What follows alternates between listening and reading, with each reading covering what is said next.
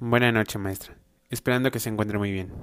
El día de hoy le voy a hablar sobre la solución del tema el proceso administrativo del proyecto de incursión de la empresa de bicicletas de montaña en México.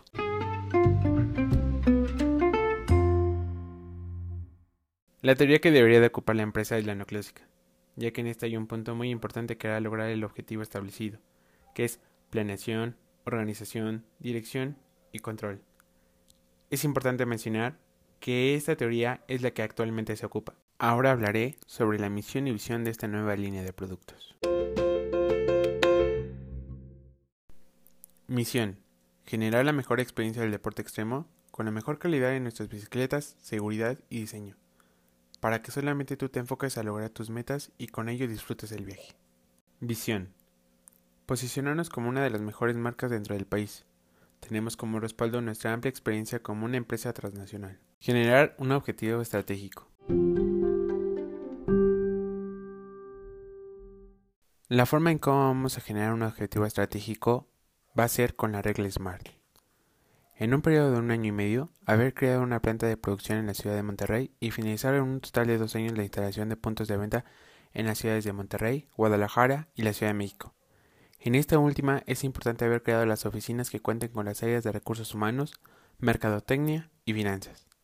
Para medir el objetivo, es importante generar una barra de procesos en donde nos diga mes con mes el porcentaje de avance del proyecto de acuerdo con los resultados y con los problemas obtenidos.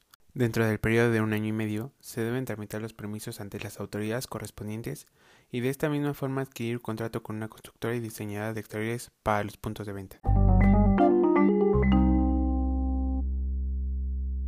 Continuación hablaré sobre el análisis FODA, donde daré 5 debilidades, 5 fortalezas, 5 oportunidades y 5 amenazas.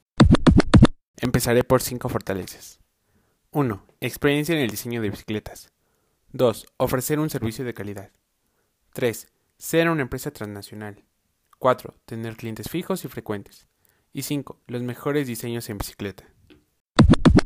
5 debilidades. 1. Excesivo precio de los productos. 2. No tener gran variedad de modelos de bicicletas. 3. No tener más puntos de venta en diferentes estados. 4. No conocer el mercado dentro del país. Y 5. No conocer cuál es el modelo más vendido en el país. Continúo con 5 oportunidades. 1. Vender la mejor opción de transporte. 2. Tener el diseño de montaña y urbano, que es el mejor tendencia en el mercado. 3. En las ciudades donde se establecerán los puntos de venta son las ciudades más transcurridas del país. 4. Tener el diseño de bicicleta infantil para también enfocarse en el mercado familiar. Y 5. Poder disminuir el índice de obesidad en el país. Y por último, 5 amenazas. 1. Hay empresas dentro del país que dominan el mercado. 2. Hay mayores modelos. 3. Tienen mejores precios de venta. 4. Hay diferentes tipos de materiales que hacen que disminuyan el precio de venta y 5. Diferentes convenios con cadenas departamentales que hacen el incremento de su producto.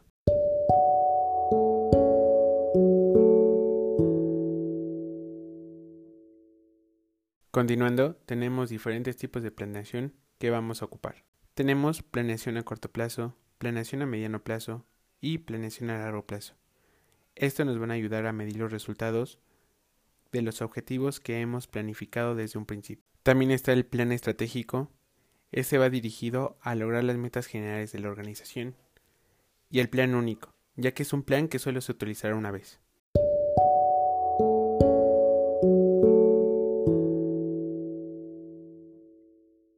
Estructura organizacional.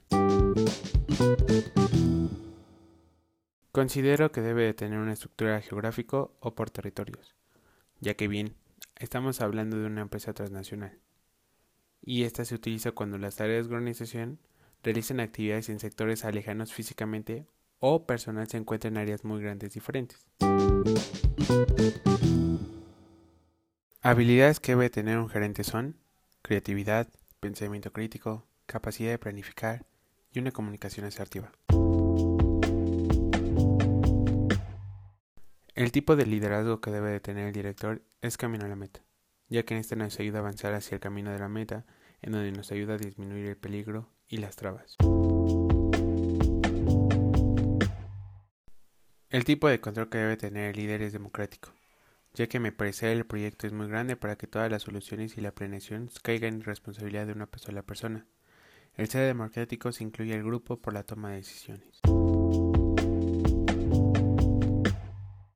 Y por último, para finalizar, ¿cómo relaciona el aprendizaje que se obtuvo al realizar el análisis del caso? Bueno, la forma en cómo lo relaciono es que todos los puntos que vimos en clase los puse en práctica en un proyecto en donde una empresa transnacional quiere crecer y abrir sus tiendas en nuestro país.